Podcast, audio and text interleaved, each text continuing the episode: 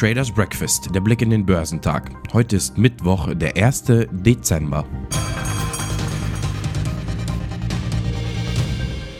Die neue Virusvariante Omikron hat den Anlegern den November vermiest. An den Aktienmärkten gab es kräftige Kursverluste. Auch am letzten Tag des Monats ging es abwärts. Öl ins Feuer goss der Fettchef.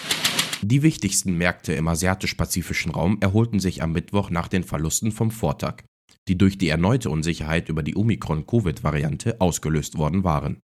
Der südkoreanische Kospi führte die regionale Gewinne an und stieg um 2,17 Prozent, nachdem er am Dienstag um mehr als 2 Prozent gefallen war. Der Hang Seng Index in Hongkong verzeichnete ebenfalls kräftige Gewinne und stieg um 1,4 Prozent, nachdem er am Vortag gefallen war. Die chinesischen Festlandaktien entwickelten sich jedoch uneinheitlich, wobei der Shanghai Composite um 0,11% zulegte und der Shenzhen Component 0,26% einbüßte. In Japan kletterte der Nikkei um 0,84% und versuchte sich nach mehreren Verlusten zu erholen. Der australische S&P ASX 200 gab gegen den Trend um 0,18% nach. Die australische Wirtschaft schrumpfte im Septemberquartal um 1,9 Prozent, wie offizielle Daten am Mittwoch zeigten. Dies lag laut Reuters über den Marktprognosen für einen Rückgang von 2,7 Prozent. Die Aktienkurse in den USA fielen am Dienstag und kehrten den Aufschwung vom Montag an der Wall Street um, da die Anleger die Risiken im Zusammenhang mit der neuen Covid-Variante Omikron neu bewerteten. Die Hauptindizes fielen auf ihre Tiefstände, nachdem der Vorsitzende der Federal Reserve, Jerome Powell, erklärt hatte, dass die Zentralbank auf ihrer Sitzung im Dezember eine Beschleunigung der Reduzierung der Anleihekäufe diskutieren wird. Der Dow Jones fiel um 652 Punkte auf 34.483 Punkte, belastet von Verlusten bei American Express und Salesforce. Der SP 500 verlor 1,9% auf 4.567 Punkte der technologielastige Nasdaq Composite sank um 1,6% auf 15.537. Meta, die Muttergesellschaft von Facebook, hat von der britischen Wettbewerbsbehörde die Auflage erhalten, die GEF-Sharing-Plattform Giphy zu verkaufen. Die Wettbewerbs- und Marktaufsichtsbehörde sagte am Dienstag, dass das Geschäft den Nutzern sozialer Medien und britischen Werbekunden schaden könnte.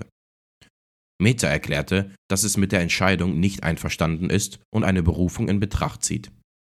Die Regulierungsbehörde kam zu dem Schluss, dass die Übernahme von Giphy durch Meta den Wettbewerb zwischen den Social-Media-Plattformen verringern würde.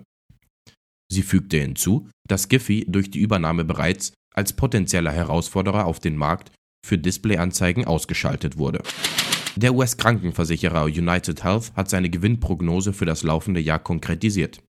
Das Ergebnis der Aktie soll nun 17,80 Dollar bis 17,95 Dollar erreichen, bei einem Umsatz von rund 287 Milliarden Dollar. Das Umsatzziel liegt damit über der bislang angepeilten Bandbreite. Beim Gewinnziel wurde das untere Ende der bisherigen Spanne um 10 Cent angehoben. Eine weitere Belastung für die Börsen waren Aussagen des US-Notenbankchefs Jerome Powell vor dem Kongress.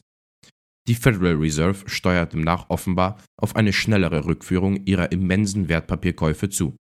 Zudem deutete Powell an, dass die hohe Inflation in den USA möglicherweise doch kein nur vorübergehendes Phänomen sein könnte. Die Hoffnung, dass Powell die Märkte beruhigen könnte, erwies sich als Trugschluss. Einige Börsianer spekulierten bereits darauf, dass die Notenbanken von ihrer jüngsten Tendenz zur Straffung der Geldpolitik demnächst wieder absehen werden, sollte die Pandemie das Wirtschaftswachstum abermals ausbremsen. Top-Performer am Dow Jones waren Apple, Merck und Boeing. Im SP 500 überzeugten Apple, Pfizer und Tesla am meisten. Im technologielastigen NASDAQ 100 legten Apple, Tripcom Group und Tesla die beste Performance hin. Der November war kein guter Börsenmonat für Anleger. Der DAX brach um 3,7% ein. Dabei hatte es vor einigen Tagen noch nach einem guten Monat ausgesehen. Der deutsche Leitindex war Mitte November auf ein neues Rekordhoch von 16.251 Punkten gestiegen. Doch dann machte die wohl hoch ansteckende Covid-Variante Omikron den Anlegern einen Strich durch die Rechnung. Binnen weniger Tage büßte der DAX gut 1000 Zähler ein. Gestern zum Monatsende verlor er erneut 180 Zähler.